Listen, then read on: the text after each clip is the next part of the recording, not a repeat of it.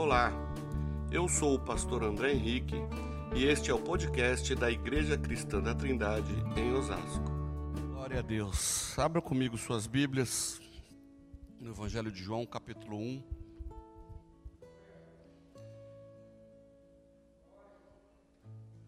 Mês de dezembro se inicia e todo mundo começa a pensar no Natal, né? Todo mundo começa a pensar mais no nascimento de Jesus.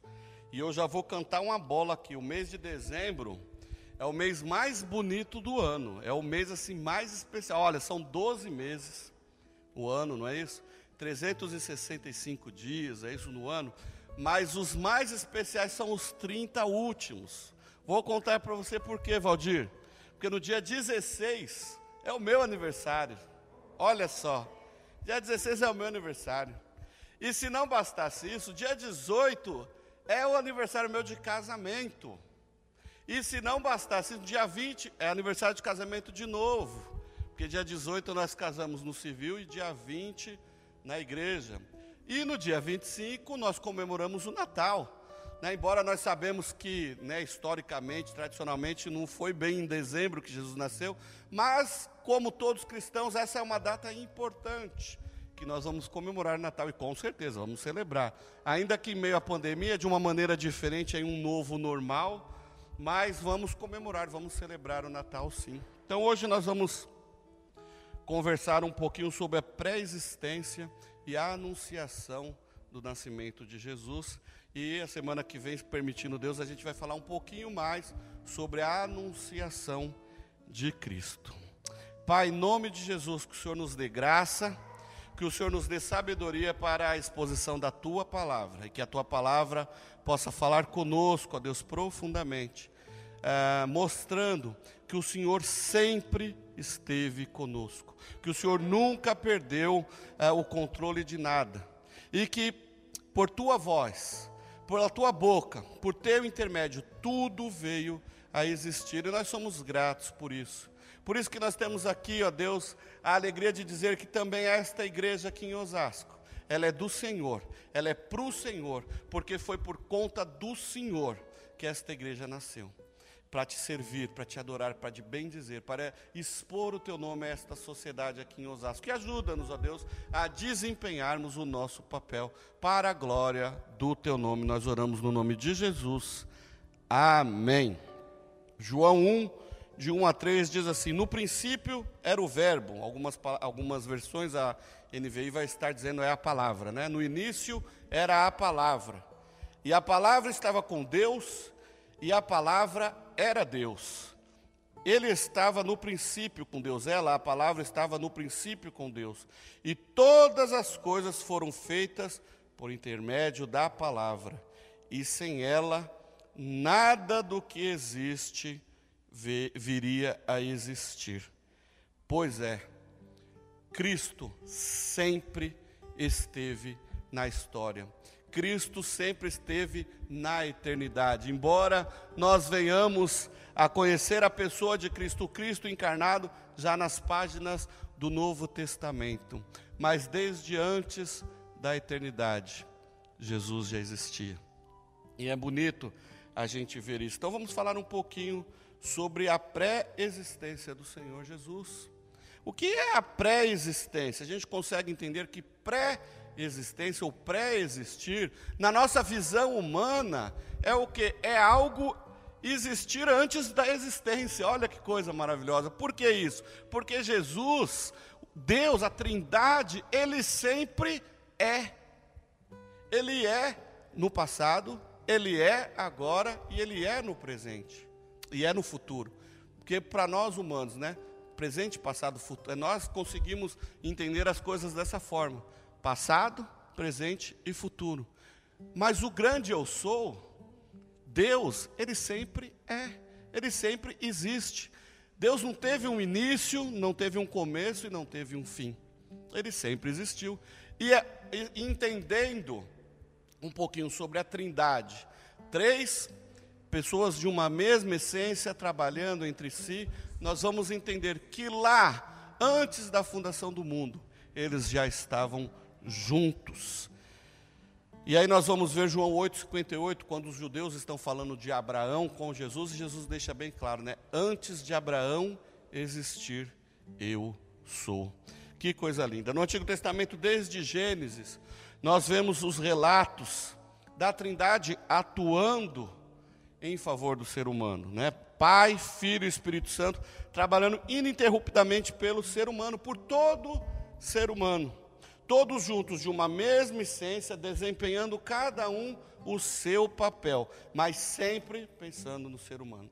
Gerald Bray diz que Deus é exteriormente um, mas em seu interior existem três pessoas que relacionam-se entre si e conjuntamente realizam a obra de Deus no mundo. Essas três pessoas, elas não existem independentemente, tampouco representam partes distintas de Deus. Cada pessoa é por si mesmo plenamente Deus, mas nenhuma pessoa existe por si só. Conhecer uma delas equivale a conhecer as três. E no Antigo Testamento, os hebreus, principalmente o povo hebreu, teve a oportunidade de ver algumas manifestações de Deus entre eles. Deus falando com alguns deles, Deus falou com Moisés, por exemplo, Deus acompanhou o povo na travessia pelo deserto, Deus era visto de alguma forma, seja na coluna de fogo, seja na nuvem, de, de na, na, nuvem lá de, de, de glória, lá no deserto, seja na sarça ardente, Deus sempre se mostrou presente, cuidando do seu povo em alguma situação. No Gênesis nós vemos as palavras no princípio. No princípio criou Deus os céus e a terra. E agora nós vemos João dizer que todas as coisas foram feitas por meio dele, a partir dele. No princípio ele estava, no princípio já estava a palavra, no princípio já estava o verbo, no princípio ele era Deus. E esse no princípio, dá, é, o verbo é o mesmo lá de Gênesis é a intenção de no princípio foi criado, foi originado todas as coisas a partir de. Ou seja, a palavra trouxe à existência as coisas que ainda não existiam. Ah, a palavra é, no princípio é, é o agente de Deus. A palavra que já estava no princípio é o agente de Deus na criação o originador de todas as coisas. Dr. Carson diz isso, né? Que a palavra é o originador de todas as coisas. Tudo vem a existir a partir de Cristo. Mas agora se coloque lá entre aqueles irmãos do Antigo Testamento que estão vivendo naquele tempo, eles estão crendo, eles estão numa expectativa de algo que viria a acontecer ainda. Olha que coisa linda, que coisa fantástica. A pré-existência de Deus, a pré-existência de Cristo, levou à anunciação da vinda do Cordeiro de Deus. Se ele já existia, qual é o propósito da encarnação? O propósito da encarnação é a nossa redenção. Então, quando nós vemos lá o homem se afastando do Senhor, lá no Éden, quando há o primeiro pecado, né, o pecado original, que quebra a intimidade, que quebra o relacionamento com Deus. O Cristo pré-existente, o Filho de Deus já pré-existente, que já existia. Então ele vem um, com um plano de resgate da humanidade, do pecador, para reatar o relacionamento do homem com Deus. Uma vez eu ouvi uma, uma ilustração e que eu sempre uso.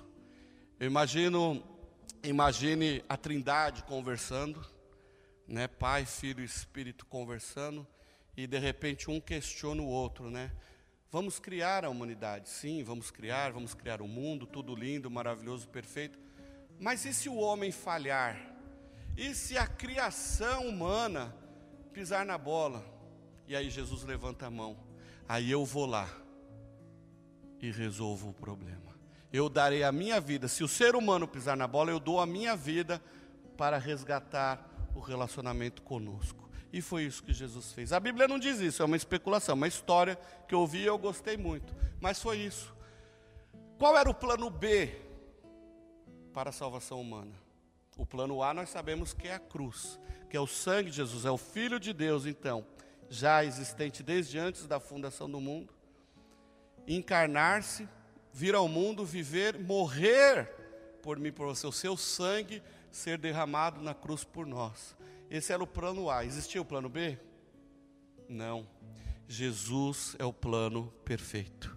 Não há outro plano. O plano perfeito é Jesus. E aí nós vamos ver todos então vivendo nesta expectativa, porque muitos pontos da Bíblia, muitos pontos lá no Antigo Testamento vão apontar o Cristo pré-existente que viria. Eles vão então, a partir da pré-existência de Cristo, então anunciar que um dia esse filho de Deus viria.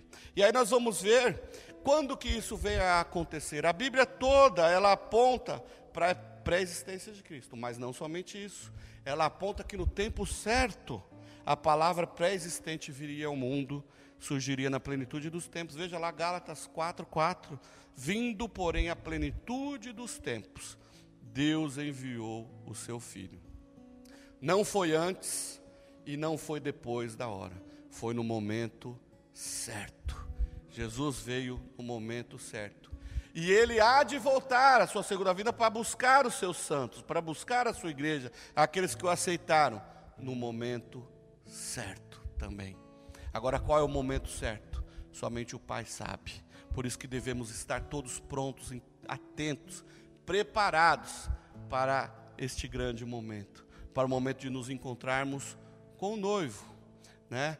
Assim como nós vemos a Bíblia apontando, anunciando a encarnação de Cristo, a vinda de Jesus Cristo no seu primeiro momento, nós temos textos também apontando que nós, como igreja, devemos, como noiva, estar preparados para a volta, para o retorno do noivo, para buscar a sua noiva, que é a igreja. Jesus veio então na plenitude dos tempos.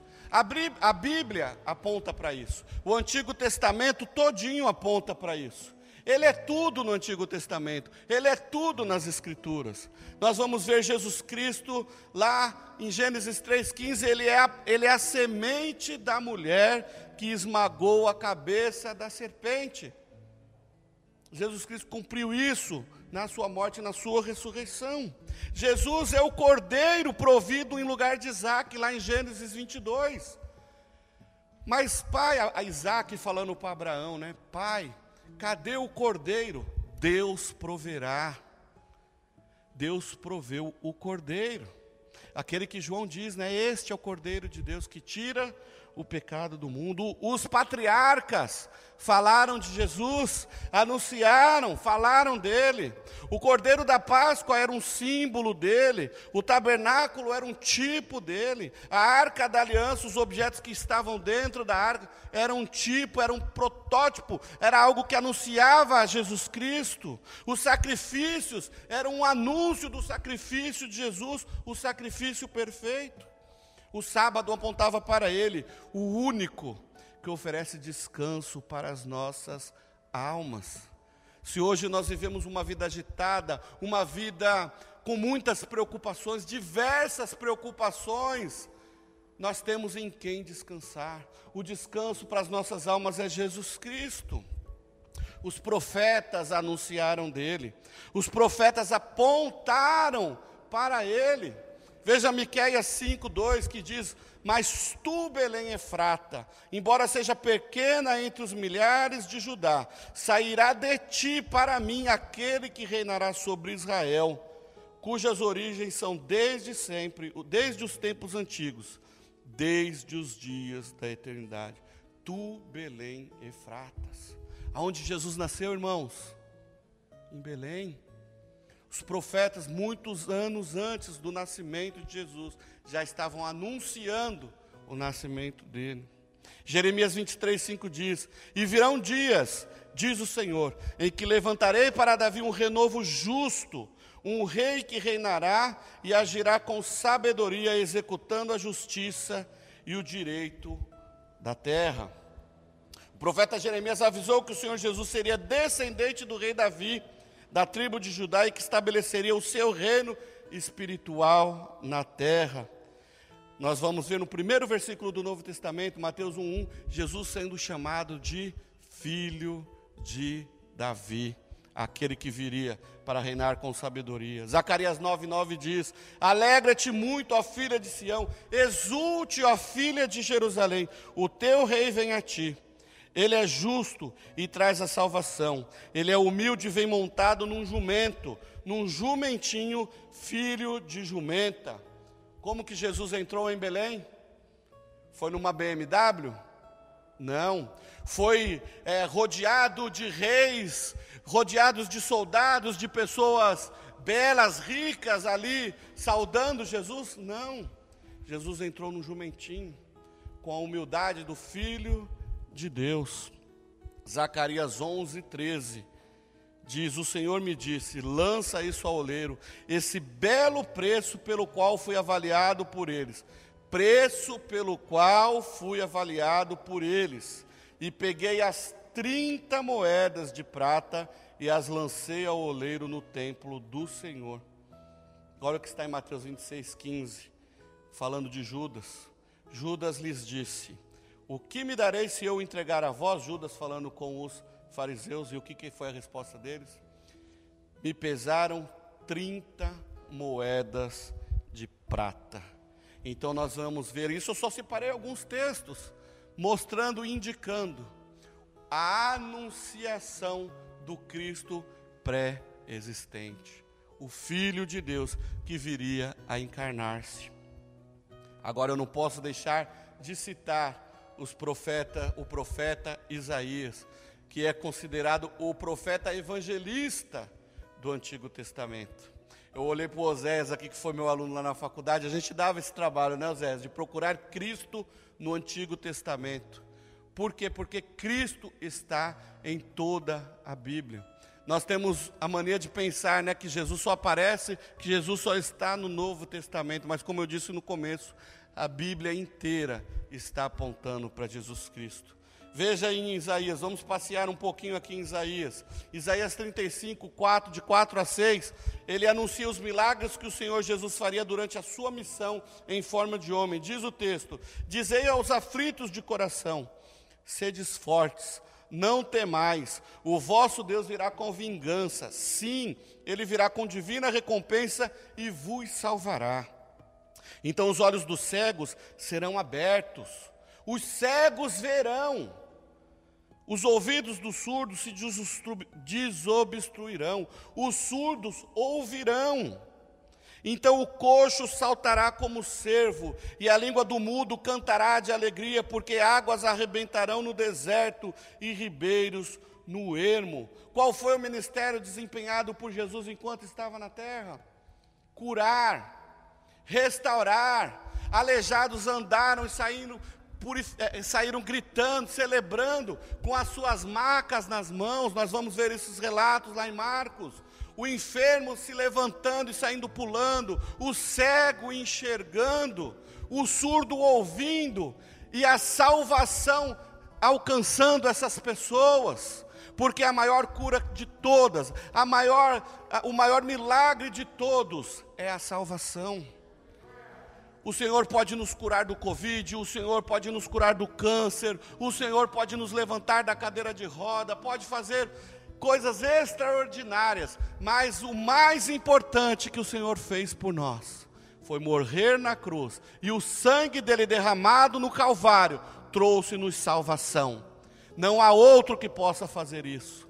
Os médicos podem nos curar de uma série de coisas, mas nenhum médico, nenhum doutor, ninguém na face da terra, nenhum ser humano aqui na terra é capaz de nos resgatar do inferno. Mas o sangue de Jesus Cristo que foi derramado por nós, esse sim é o único que pode nos libertar. Este é o único que pode nos curar do mal do pecado. É o sangue de Jesus Cristo. Aleluia. Isaías 53, 7 nós vemos Isaías acrescentando alguns detalhes de como seria sofrido e doloroso o caminho do Senhor até a cruz. Ele foi oprimido e afligido, mas não abriu a boca, como um cordeiro que é levado ao matadouro, e como a ovelha muda diante dos seus tosquiadores, ele não abriu a boca. Cada chicotada, cada pancada que Jesus levou enquanto ele ia, até o local para ser crucificado, até o Gólgota, cada pancada que ele recebia, ele estava dizendo: valeu a pena, valeu a pena. Jesus, ele sofreu por mim e por você, e ele estava ali recebendo todas aqueles, aquelas surras, né, aquelas pancadas. Ele estava dizendo: Eu te amo, André. Eu estou sofrendo por você porque vale a pena. Eu te amo, Juliano, vale a pena. Betânia, vale a pena.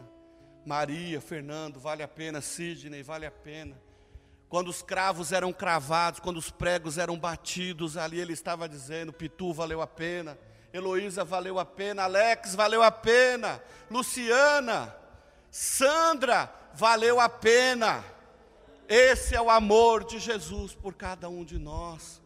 Queridos, não há amor maior do que esse. O Deus encarnou-se por amor a mim e a você como demonstrar, como a gente pode colocar em palavras algo tão fantástico, tão maravilhoso que Jesus fez, nós não conseguimos. Mas nós conseguimos expressar no nosso coração, com as nossas atitudes, o que Jesus fez por nós. Nós somos merecedores do inferno. Nós somos os piores seres humanos do mundo. Nós levamos o Filho de Deus à cruz por conta dos nossos pecados. E muitas vezes durante a semana, muitas vezes durante o nosso dia, nós agimos esquecendo deste sacrifício de Jesus por nós.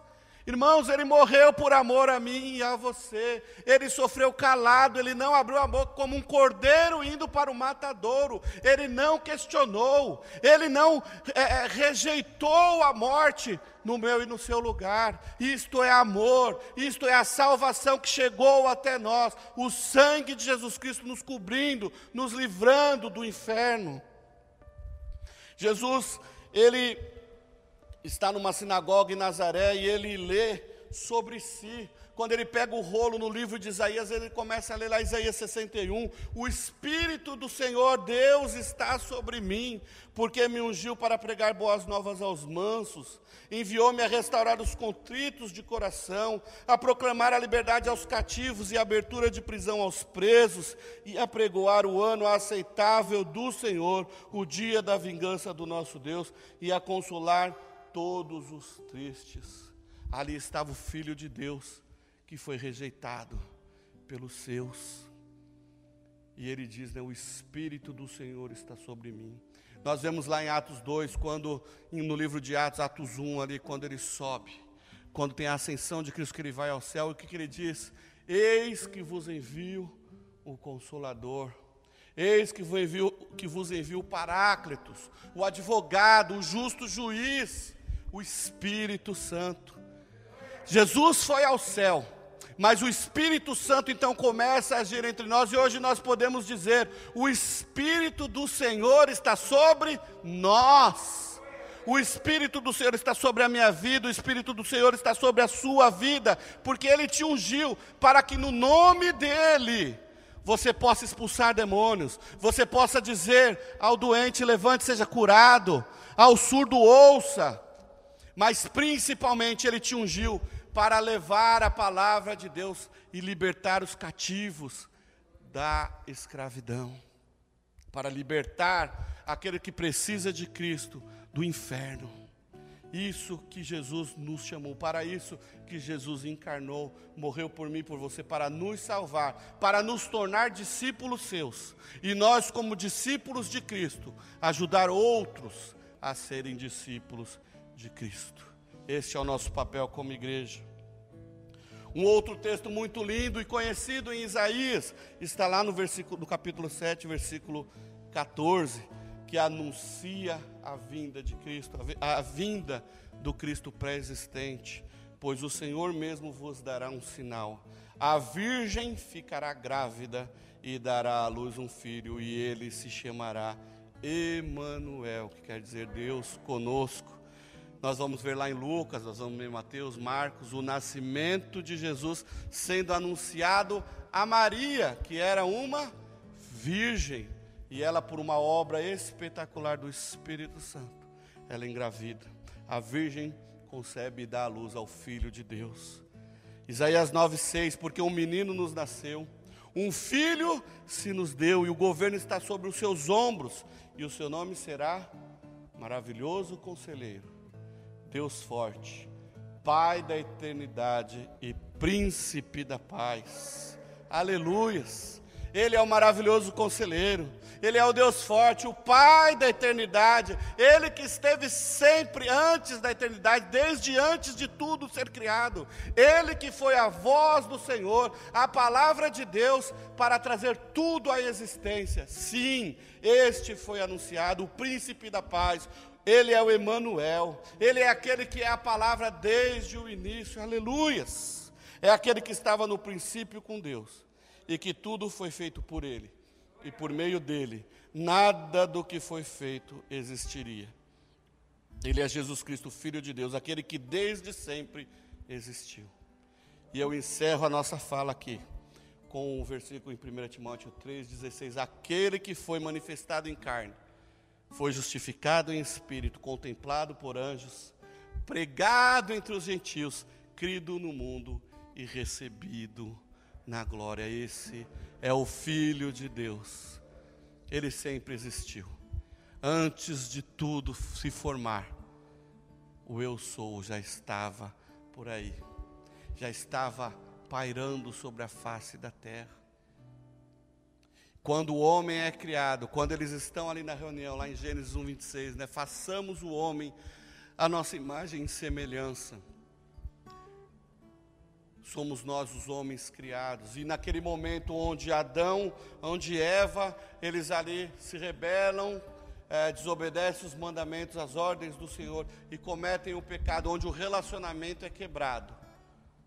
O Cristo, Filho de Deus, então ele se coloca no lugar ali da gente para poder, ele se coloca no nosso lugar. Não, se é uma dívida de sangue, o sangue de um humano normal não poderia ser o sangue para pagar este resgate precisa ser na esfera divina. Então, o sangue de Deus precisa ser derramado para nos trazer salvação. Então, Deus encarna o seu filho para vir até este mundo, encarnado, passar por todas as lutas e batalhas que nós passamos, enfrentar tudo o que precisasse ser enfrentado, ele enfrentou. E um dia, ele foi levado à cruz para que a sua morte, o sangue derramado ali, pudesse então fazer o efeito da reconciliação, o efeito da redenção.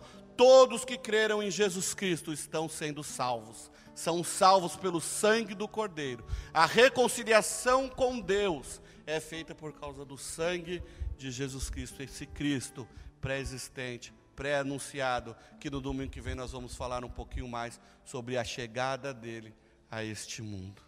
Amém? Que Deus nos abençoe. Vamos nos colocar em pé. Se você gostou deste podcast, siga-nos em nossas redes sociais: youtube.com/ictosasco, Instagram arroba @ictosasco e facebook.com/ictosasco.